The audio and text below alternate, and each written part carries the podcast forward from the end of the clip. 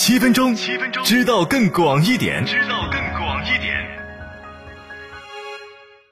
各位好，咱们今天聊聊这个电子游戏呀，也在涨价啊。这都怎么什么都涨价呢？前不久啊，这个任天堂直面会上，被无数游戏迷期待的《塞尔达传说：王国之泪》出了新预告，很多人看了非常激动啊，感觉好像很刺激啊，很好玩。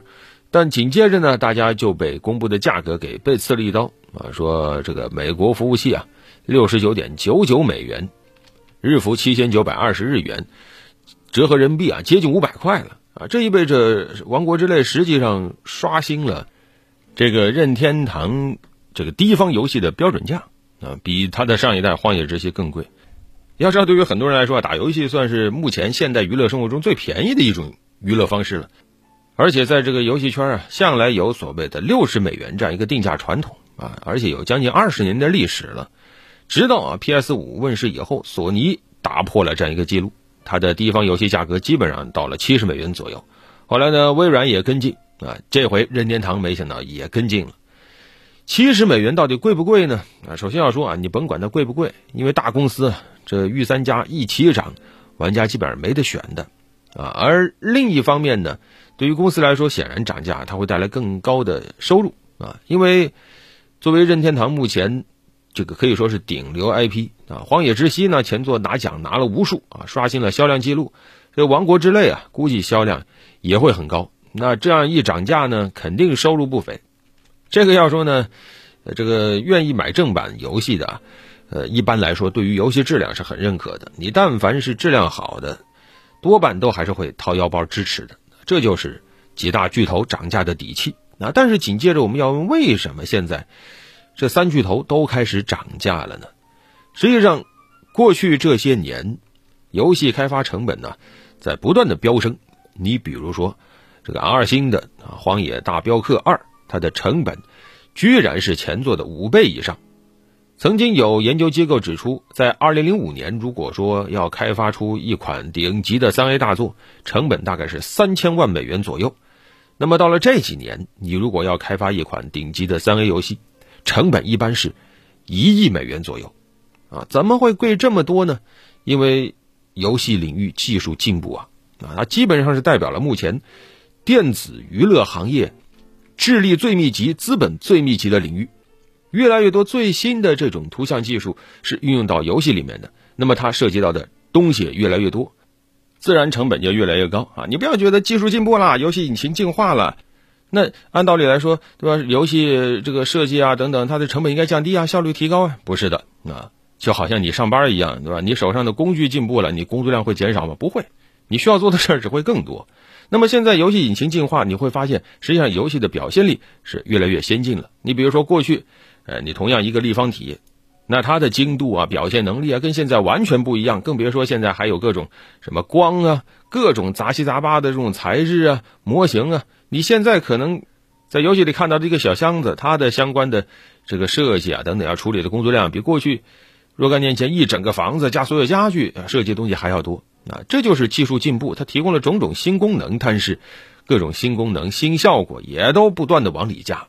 所以这个是一个成本。再一个呢，现在娱乐方式也多，包括电影啊、电视剧啊、短视频呐等等。所以游戏大作它也需要和这些东西去争夺用户，那么宣发费用其实也很高，这些都是成本。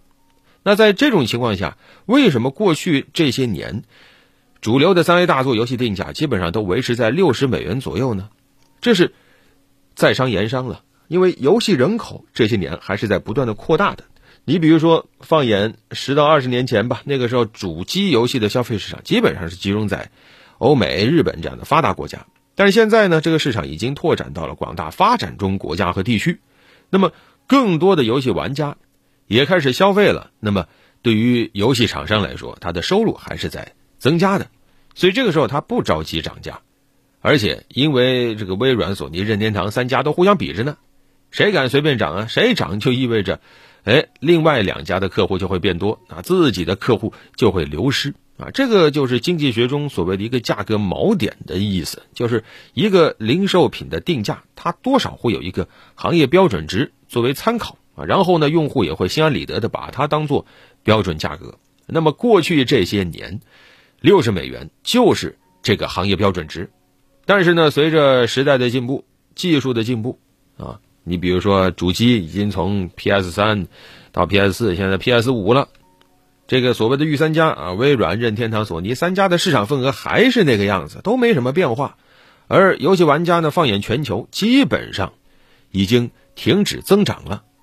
那么在这种情况下，既然没有了增长的人数，那么单个用户他带来的这个收益就需要把它进一步的提高。那那对于这些游戏厂商来说，六十美元显然无法再带来他们需要的增长，涨价也就是顺理成章的一件事情了啊。不过这对于广大的发展中国家的用户来说，七十美元呢还是有点肉疼的。那当然，总体来说啊，对于中国玩家，所谓的七十美元一个大作的这个时代啊，可能还没有正式到来。毕竟，在很多这个游戏平台上，中国还是相对处于。低价区的，你比如说 Steam 平台啊，一些大作，可能也不会超过三百块钱啊，而且往往大家还能蹲个打折啊。但是在主机领域，中国玩家又会是什么态度呢？毕竟啊，在游戏领域，中国玩家实际上选择主机的啊这个比例放在世界的主要市场上还是偏低的啊。那在这个时候，你说一个游戏七十美元啊，接近五百块，玩家会是什么态度呢？毕竟对吧？